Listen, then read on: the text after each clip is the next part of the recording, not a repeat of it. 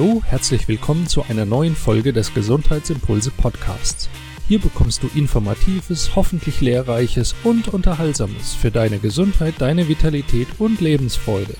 Mein Name ist Dr. Martin Oechler, ich bin Arzt und freue mich, dass du dabei bist. Heute soll es um ein Thema gehen, was sich zunächst einmal stinklangweilig anhört. Schlafen.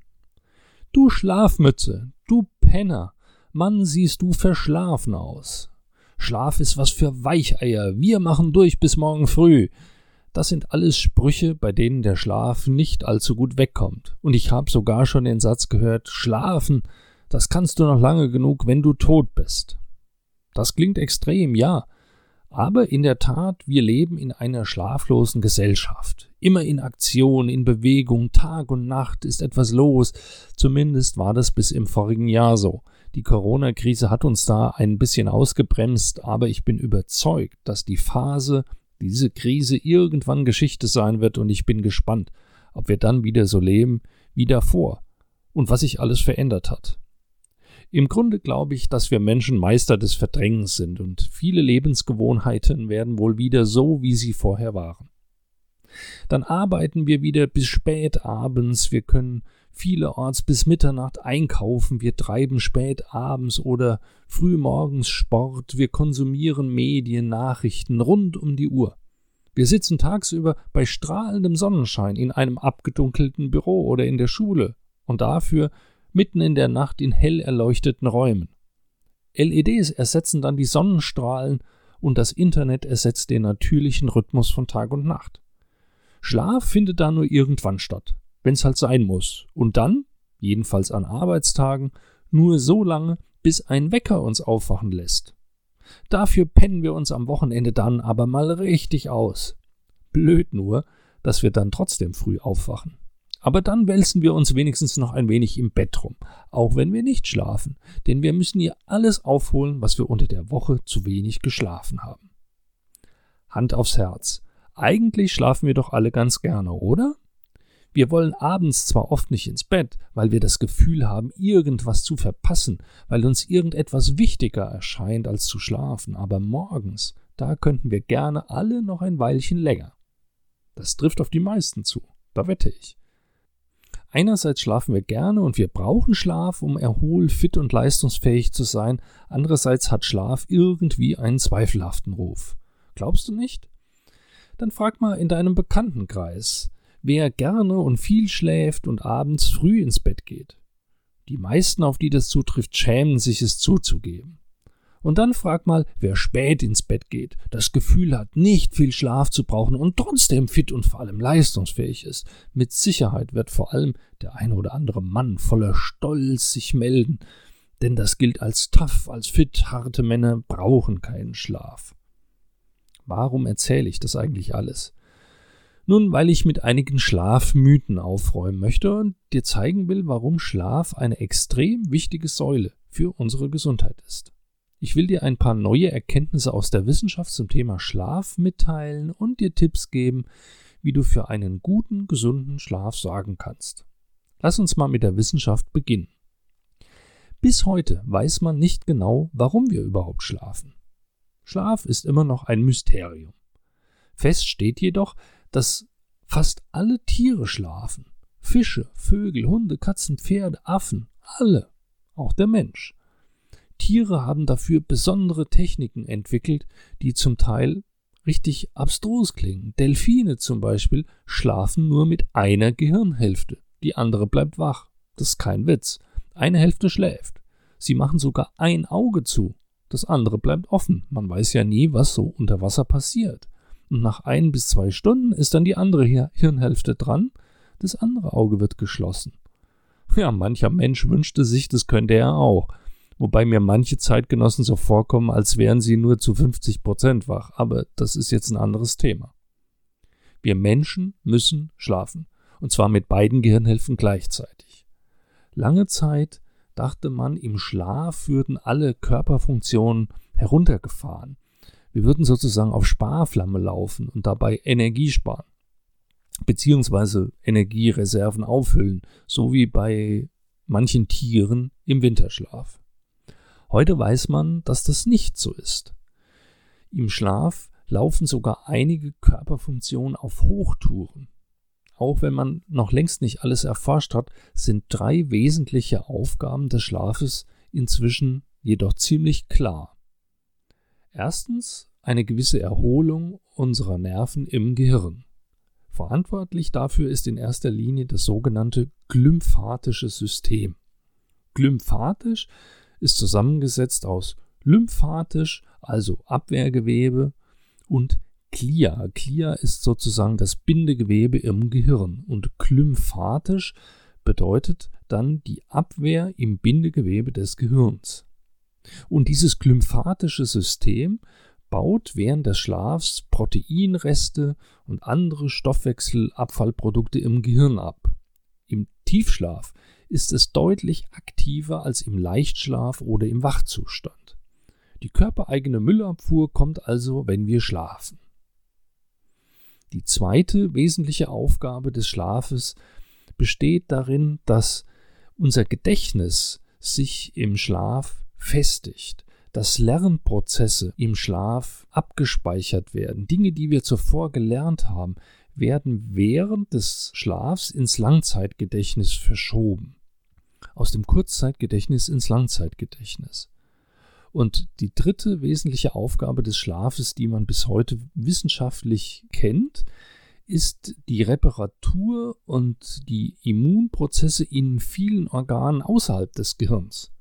Die Stoffwechselaktivität unserer inneren Organe wird auch in einem Tagesrhythmus gesteuert. Das heißt, zu bestimmten Tageszeiten sind bestimmte Stoffwechselvorgänge besonders aktiv. Und wahrscheinlich wird es auch dadurch beeinflusst, wann und wie lange wir schlafen. Zum Beispiel hat eine wissenschaftliche Studie festgestellt, dass bestimmte Immunzellen, die T-Zellen, im Schlaf lernen, infizierte Zellen zu bekämpfen.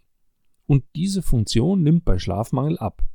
In der Tat beobachtet man ja nach Schlafmangel oft eine gewisse Infektanfälligkeit.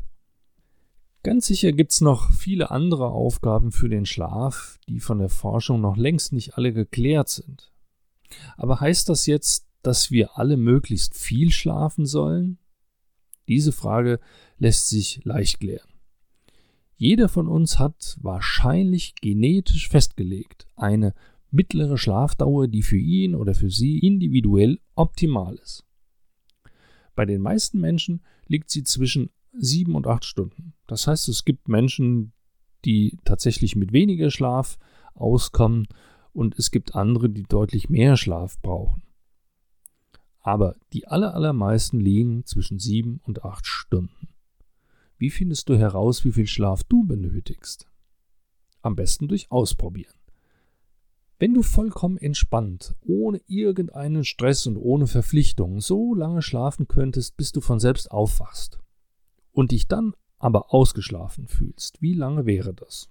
Also nimm mal an, du gehst um 23 Uhr ins Bett.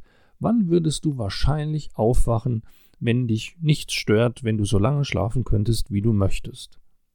Oder umgekehrt gefragt, fühlst du dich morgens, wenn du aufstehst, wach, fit, leistungsfähig oder würdest du gerne noch weiter schlafen, um dich so zu fühlen? Und wie viel Schlaf brauchst du dafür, um eben fit, leistungsfähig aufzustehen?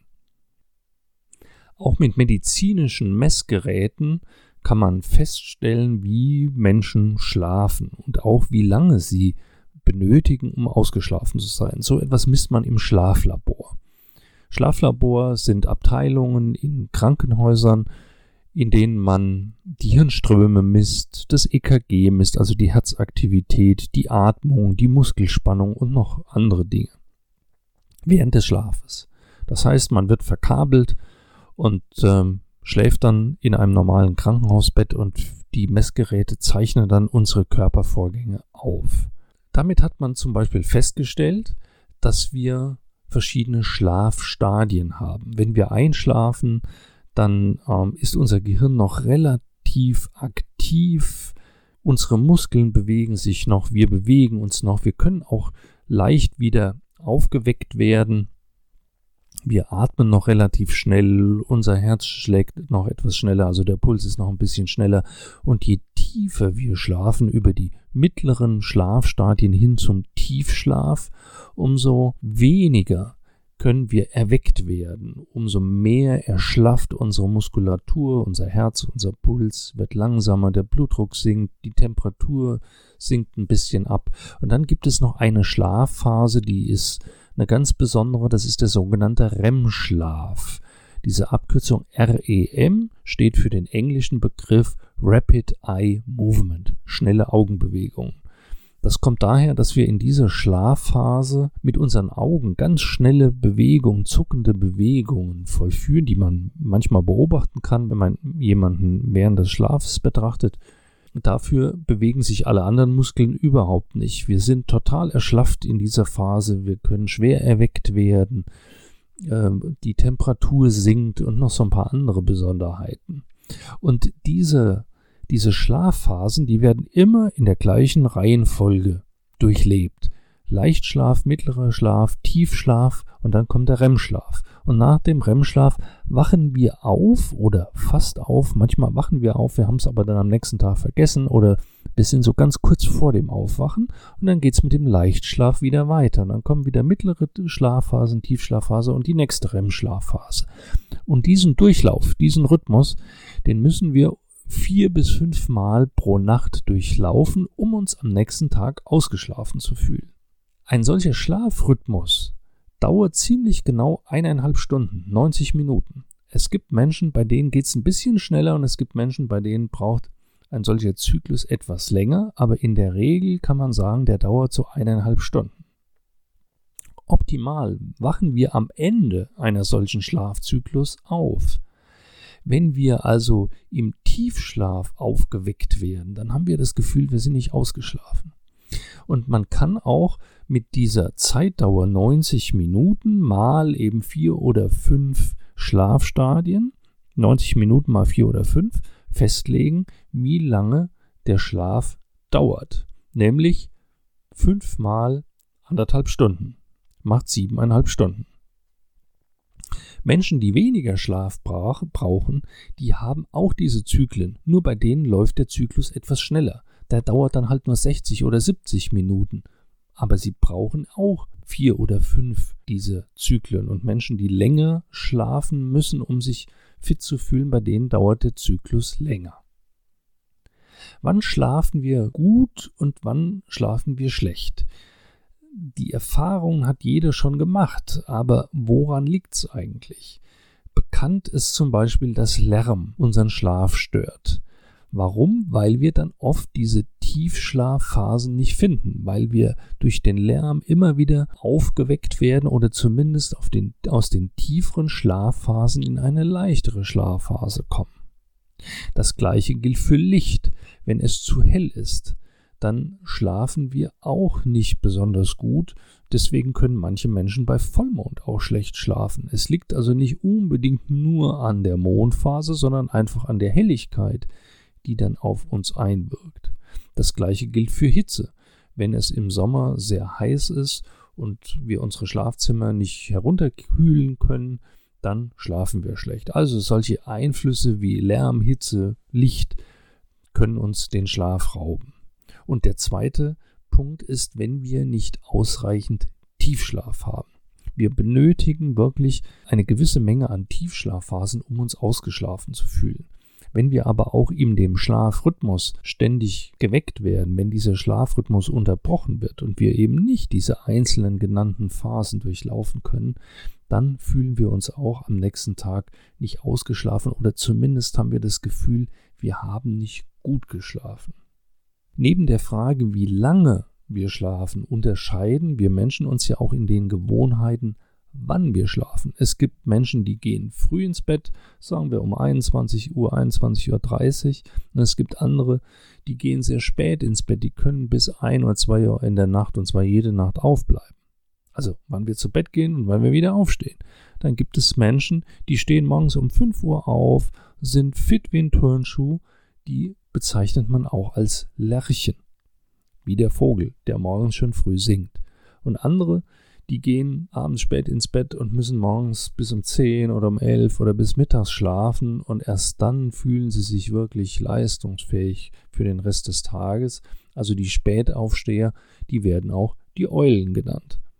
Und diese Unterschiede, wann wir eben am liebsten schlafen, bezeichnet man als unterschiedliche Chronotypen. Chrono von der Zeit, unterschiedliche Chronotypen. Hier ist wiederum zu unterscheiden, ob wir zu bestimmten Zeiten aus reiner Angewohnheit schlafen oder weil wir aufgrund äußerer Umstände dazu gezwungen sind, also unsere Arbeit, Schule und so weiter, oder ob das wirklich unserem natürlichen, das heißt unserem angeborenen Rhythmus entspricht. Wissenschaftlich ist nicht ganz klar, ob das durch äußere Umstände erzwungen wird, ob wir das erlernt haben, ob wir uns das angewöhnt haben, zu bestimmten Zeiten ins Bett zu gehen und zu anderen aufzustehen, oder ob es wirklich vorbestimmte, das heißt genetisch programmierte Chronotypen gibt.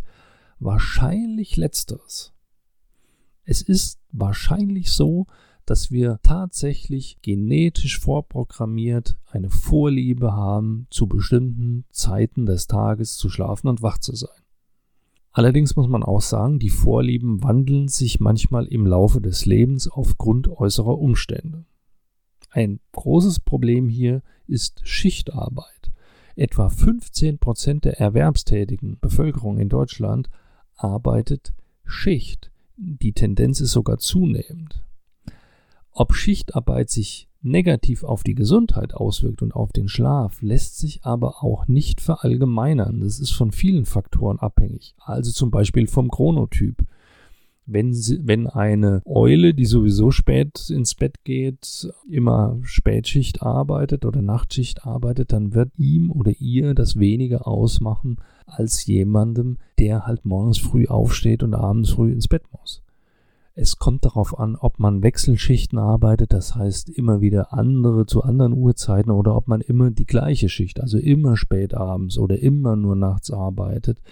Es hängt davon ab, wie viel Zeit man auch für die Anpassung hat, wie lange Pausen man zwischen den Schichten hat und so weiter. Also hier gibt es viele Einflussfaktoren. Dennoch ist die Schichtarbeit ein großes Problem für einen gesunden Schlafrhythmus.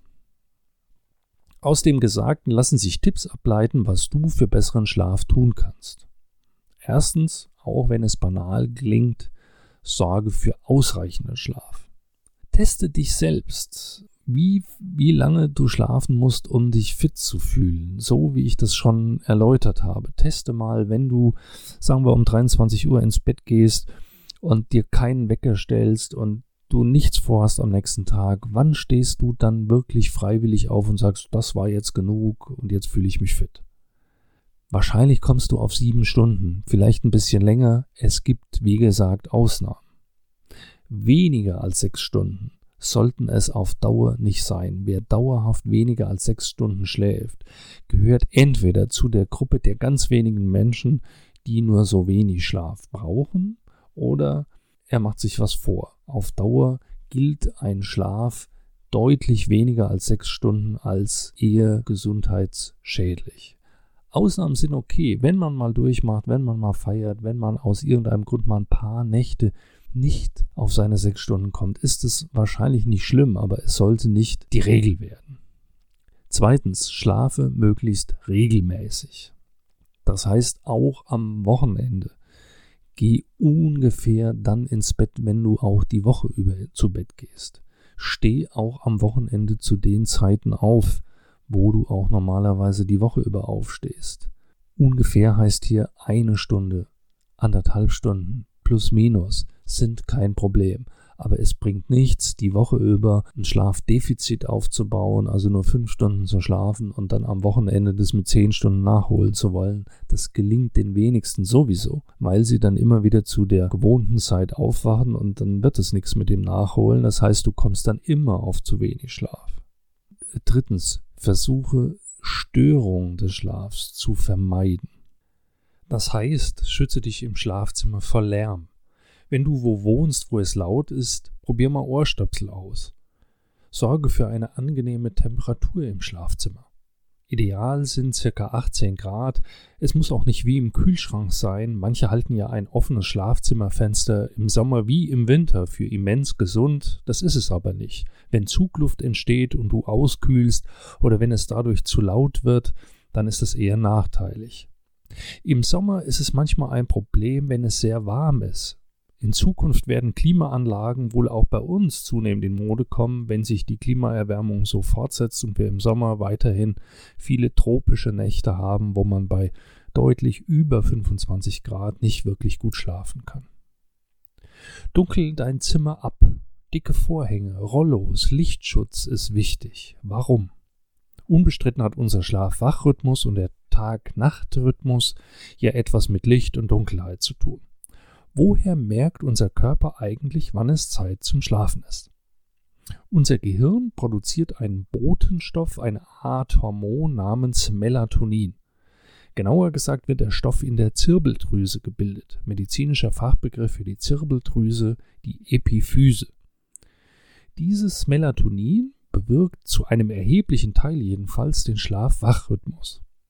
Lichteinfluss der über unsere Augen zur Zirbeldrüse gelangt, bremst die Bildung von Melatonin. Das heißt, je mehr Licht wir ausgesetzt sind, umso weniger Melatonin produzieren wir.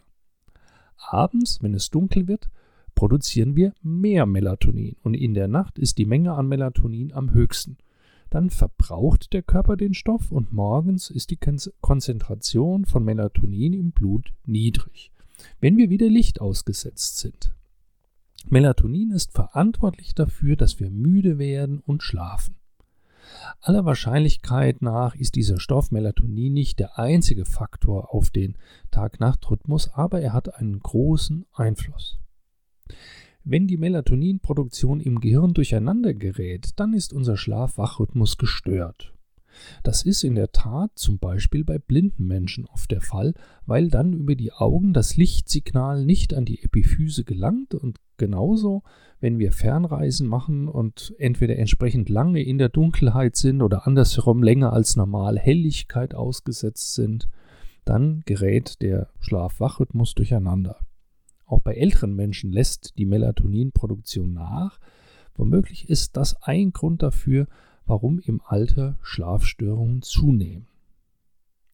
Aus dem Licht ist vor allem der Blaulichtanteil für die Melatoninproduktion verantwortlich. Licht enthält ja bekanntermaßen ein Spektrum von verschiedenen Wellenlängen, von ultraviolett, blau über gelb, weiß, also den sichtbaren Lichtanteil bis zum infraroten Licht.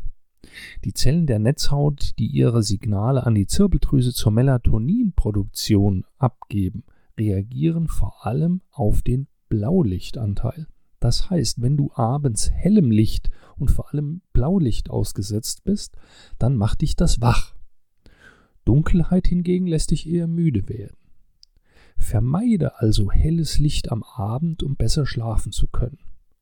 Elektronische Bildschirme, Fernseher, Computer, Handy, aber auch helles LED-Licht, das ja jetzt immer mehr in Mode kommt, zum Beispiel im Badezimmer und andere Lichtquellen, sorgen dafür, dass du weniger Melatonin bildest und schlecht schläfst. Deshalb ein bis zwei Stunden vor dem Schlafen möglichst keine Screens und vor allen Dingen keine Screens im Schlafzimmer, keine Bildschirme in der Nähe deines Bettes. Dafür ist es sinnvoll, morgens sich Helligkeit auszusetzen, um wach zu werden. Am, am besten Tageslicht. Wenn die Sonne scheint, natürlich Sonnenlicht. Hingegen fördert das Abdunkeln abends den Tag-Nacht-Rhythmus und sorgt auch für mehr Tiefschlaf. Wenn du besser schlafen willst, dunkel also dein Schlafzimmer ab. Der vierte Tipp für besseren Schlaf: Vermeide größere Anstrengung in der Zeit vor dem Schlafengehen.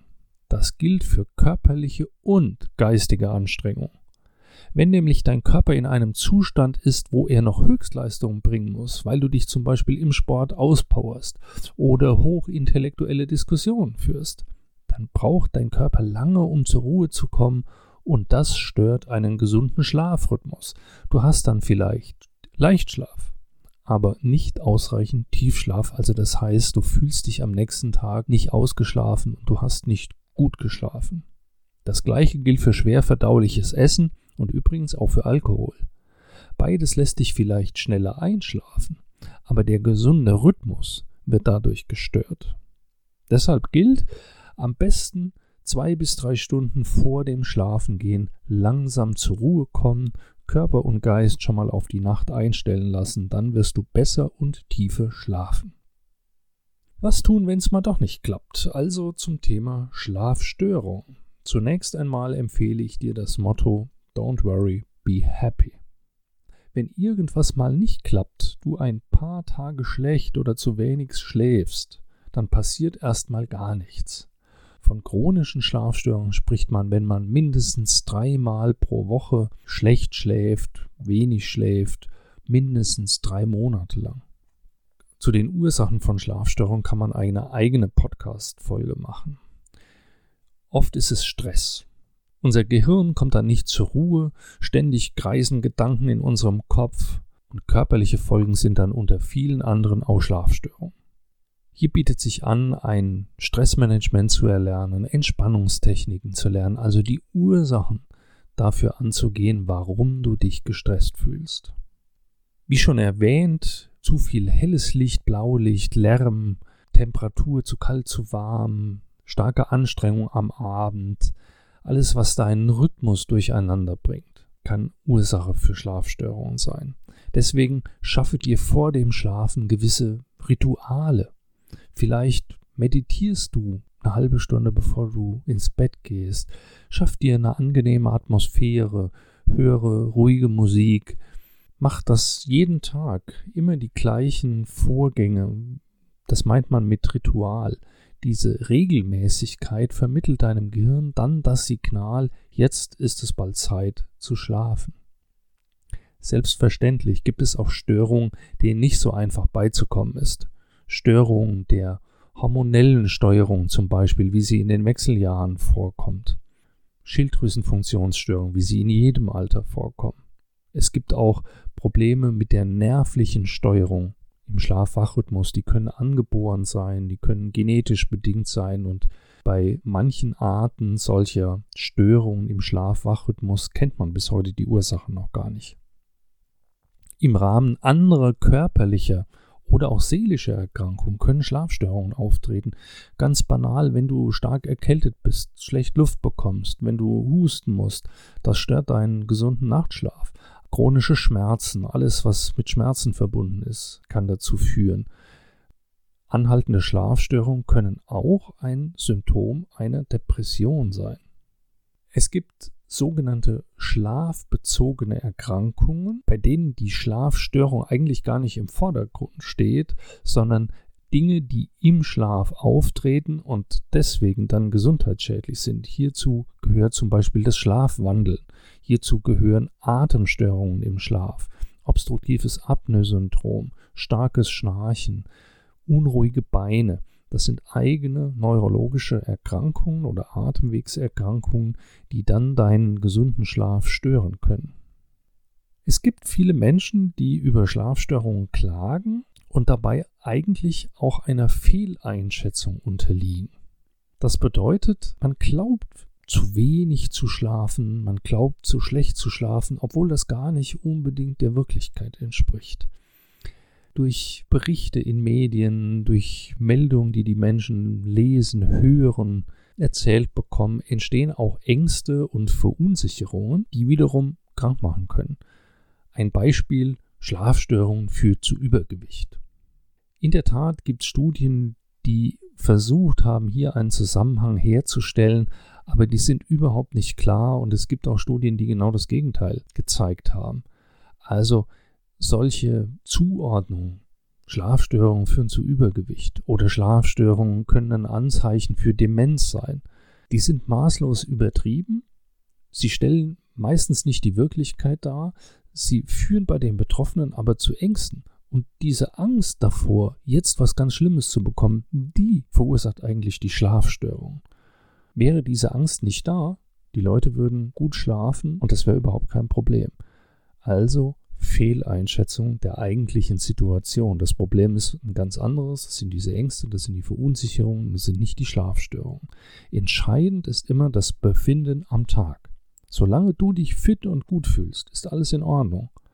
Wenn du allerdings übermäßig müde bist, wenn du unnormale, starke Konzentrationsstörungen hast, wenn du, wenn deine Leistungsfähigkeit deutlich nachgelassen hat, dann rate ich dir, lass dich vom Arzt untersuchen, lass eine Schlafanalyse machen, dann muss man auch an Schlafstörungen denken. Wie meist in meinen Empfehlungen rate ich dazu, zunächst die eigenen Gewohnheiten zu hinterfragen und eventuell zu verändern. Andere Schlafzeiten, keinen Stress am Abend, Temperatur im Schlafzimmer, helles Licht meiden, kein Koffein nach 12 Uhr mittags. Koffein kann auch sehr lange wirken, wirkt aufputschend, ist bekannt. Alkohol meiden, er erleichtert zwar das Einschlafen, er stört aber den Schlafrhythmus. All diese Dinge kann man zunächst mal selbst probieren.